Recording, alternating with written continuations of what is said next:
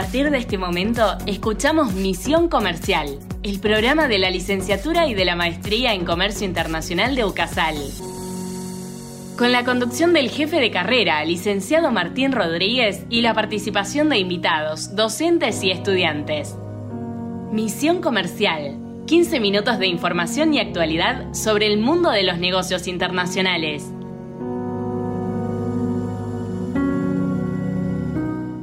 Bueno, estamos en el octavo podcast de esto que es Misión Comercial. Recordamos que estamos con las inscripciones abiertas de la maestría en Comercio Internacional. Vamos a comenzar en el mes de junio, así que tenemos hasta este fin de este mes de mayo.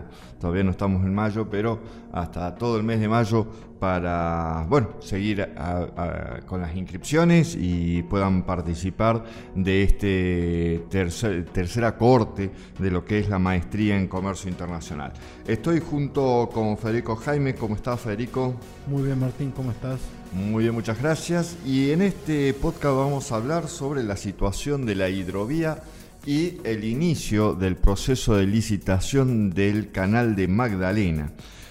Como recordarán, ya lo tratamos al tema de la hidrovía. Desde el año 2021 quedó ya finalizada el acuerdo, el, contrato que existía entre el gobierno y, digamos, acá la, eh, esta unión de empresas entre Hidrovía Sociedad Anónimas de Capitales Argentinos y la empresa belga Jean Denul. Y se armó allí un consorcio entre el gobierno nacional y las provincias ribereñas para reorganizar el proceso de contratación y llamar a una licitación. Sin embargo, esto tuvo fallas y finalmente quedó, quedó en la nada. ¿Cuál es la situación, Federico? Bien, Martín, todavía las empresas están esperando que se abra la licitación, es decir, que, que el Poder Ejecutivo junto con las con las provincias ribereñas, con las siete provincias ribereñas, eh, pasen el proceso de licitación a la Administración General de Puertos. Esto es algo que se está esperando aproximadamente desde el año fines del 2020, principio del año 2021. Cuando hablamos de la hidrovía estamos hablando de este canal de navegación tan importante compuesta obviamente por el, río Paraná y el río Paraguay que comunica entonces a cinco países, a Uruguay, Argentina, Bolivia, Paraguay y Brasil y que le produce un ingreso aproximadamente de 300 millones de dólares anuales a la Argentina cuando la después que la, que la empresa, en este caso la, la ATE Hidrovía, eh, cobra, le paga al Estado Nacional, esto se ha modificado y a partir justamente del fin de la contratación y entre lo que se está llamando la licitación, porque se llamó pero quedaron invalidadas los procesos que se habían dado, además con una empresa china reclamando la forma en que se había realizado y por qué no le habían, no le habían permitido pasar a la segunda etapa de la licitación.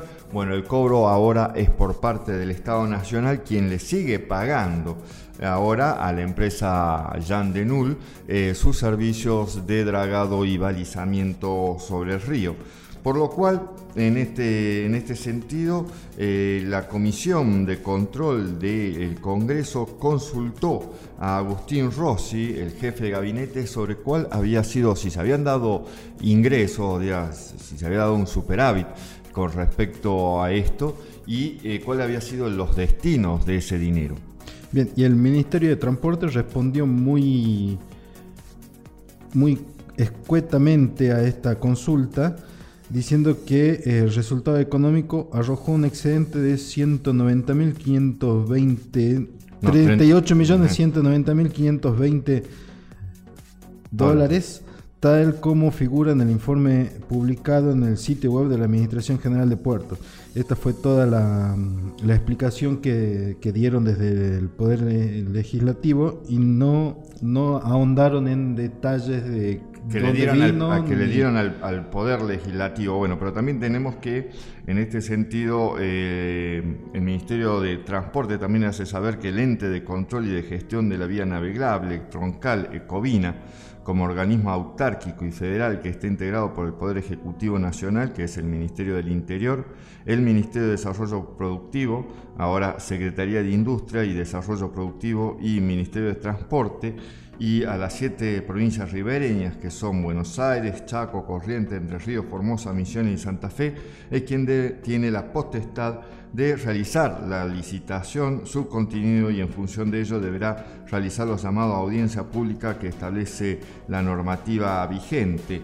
Aquí también se hicieron proyecciones en que tal vez en, esto, en estos próximos meses se incremente la recaudación dado que mm, después de bajantes que se han producido en el río Paraná, eh, no se ha ido acumulando la sedimentación que obliga entonces a un mayor dragado y por lo tanto también balizamiento y que de esta manera entonces se iba se, podía proyectar un aumento de la recaudación. Sin embargo, como vos decías, Federico, no quedó en claro en qué se utilizaron eh, esos 38 millones que se habían recaudado.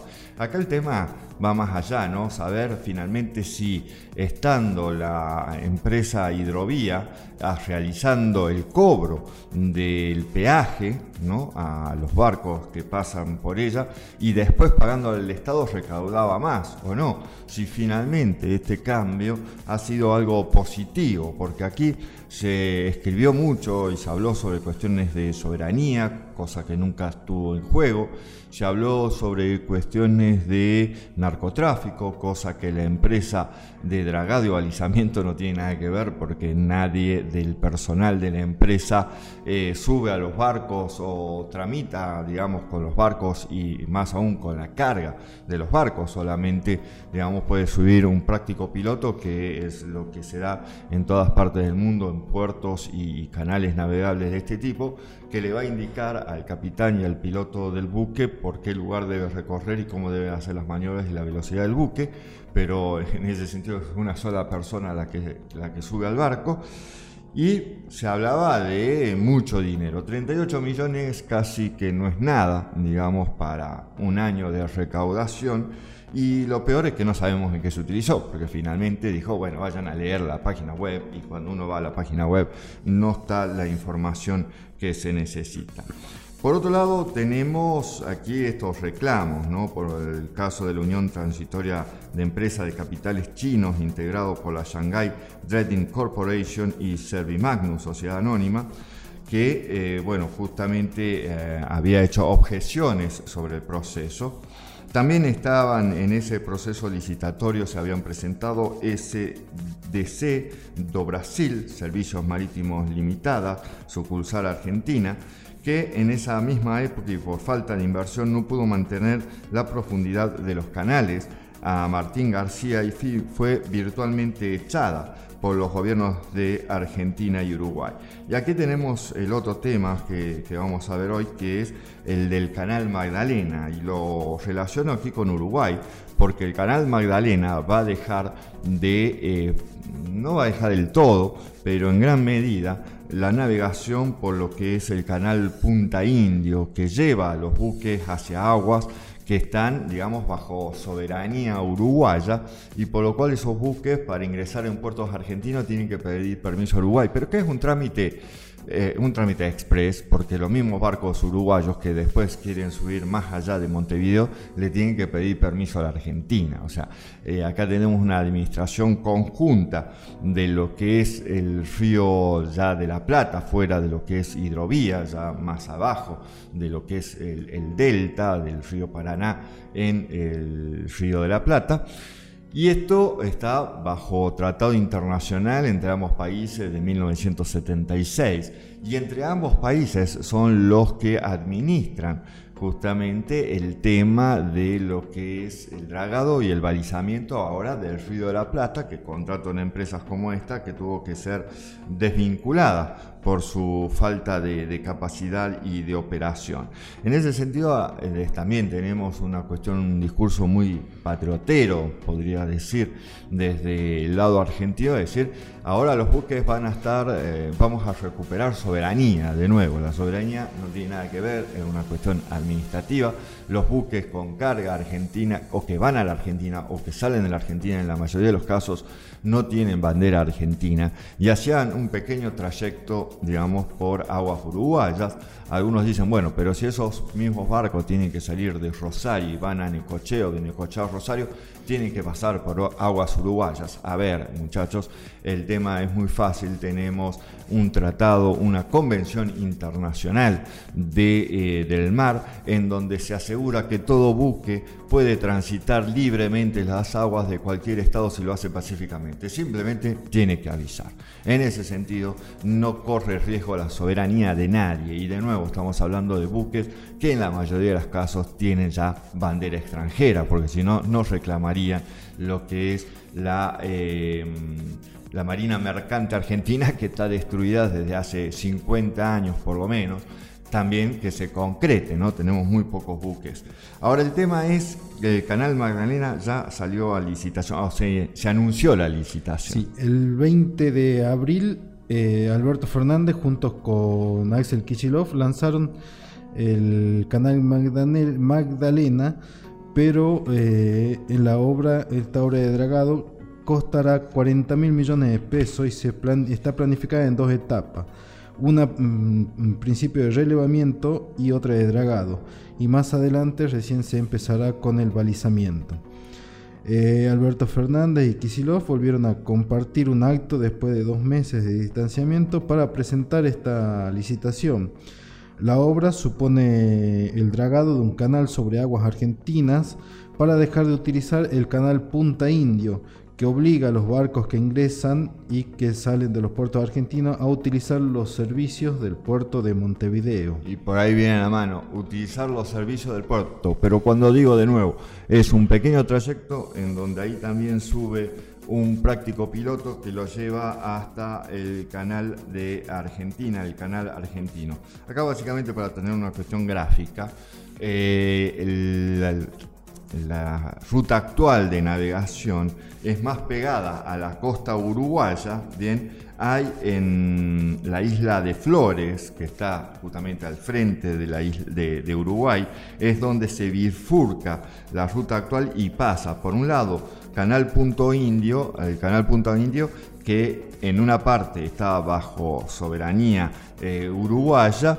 ese em, canal, digamos, corta en forma perpendicular lo que es el río Paraná y, digamos, se aleja entonces del puerto de Montevideo porque se da eh, la ruta actual o el ingreso actual que está entre la isla Flores, el Banco Inglés, que es un banco de arena, que va hacia Montevideo frente ahí a la isla de Flores sale el canal Punta Indio y después de allí se despliega, se despliega el canal argentino que va hasta el puerto de Buenos Aires. Se une en el, punto que se llama Codillo.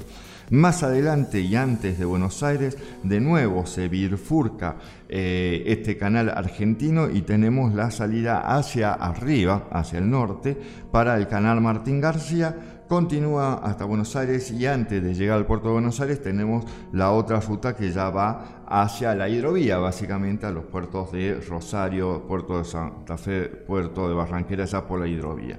Con lo cual el canal Magdalena lo que hace es más pegado hacia la costa de la Argentina, continuando el canal argentino directamente, continuándolo en forma recta hacia el Atlántico. Y esto, digamos, llevaría a acortar entre un 4 y un 10% lo que es la ruta que se hace por Indio, digamos, ¿no? De subir y después cruzar básicamente el río Uruguay. Aquí directamente se lo agarra al río Uruguay desde el Atlántico pegado a la Argentina. Eso también llevaría a un aumento, a una recaudación, porque es un canal que no existe y ahora va a ser cobrado el peaje solamente por Argentina, porque lo que es el canal de Punta Indio y después los otros canales de navegación, hay que eh, compartirlo con Uruguay.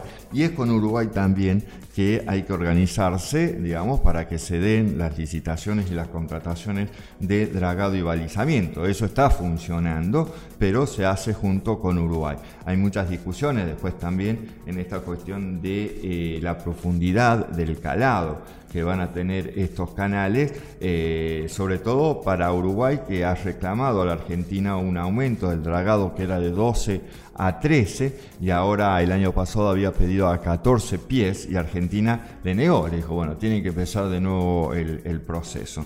Obviamente esto no le gusta mucho a Montevideo. Bien, y el Centro de Economía Política Argentina elaboró un informe sobre el canal Magdalena donde presentó una donde eh, se informa que el canal Magdalena genera una potencialidad de beneficios económicos de entre 145 y 243 millones de dólares por año. También los, provee, los servicios que provee Uruguay eh, es lo que, lo que quiere disputar Argentino. Y de acuerdo al informe elaborado por el Centro Naval, que se calcula que la demanda de esos servicios que benefician a Uruguay rondan entre los 100 y 150 millones de dólares anuales. Tengamos en cuenta, bueno, esto es, son dólares que pagan las navieras, eh, que están dentro del, del, valor y prorrateado al valor de los fletes que pagan las navieras cuando traen mercadería de todo tipo, ya sea contenedores o carga a granel, digamos, no es algo que salga del bolsillo de los argentinos o salga del bolsillo del Estado Nacional. Por lo contrario, lo que está buscando la Argentina es generar ingresos para el gobierno. Supuestamente esto traería mayor rapidez, eh, traería entonces eh, una reducción de los tiempos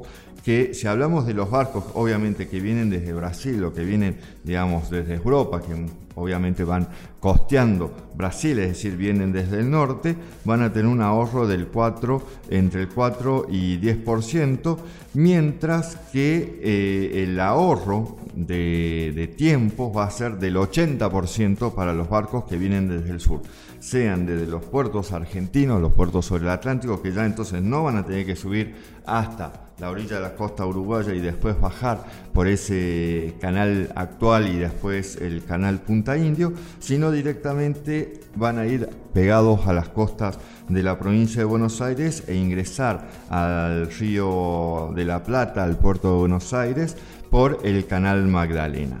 Veremos cuál es la situación porque ya estamos ah, empezando todo proceso electoral. Obviamente esto no se va a terminar este año, ni siquiera la licitación, y después de la licitación tendremos que ver que el gobierno electo, eh, digamos, continúe ¿no? con, con el trámite y acepte lo que se ha realizado y que comiencen las obras, si todo sale bien, recién en el año 2023. Muchas gracias. 2024.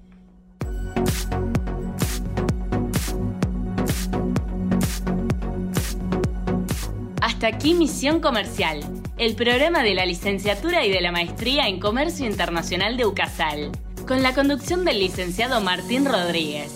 Por su atención, muchas gracias.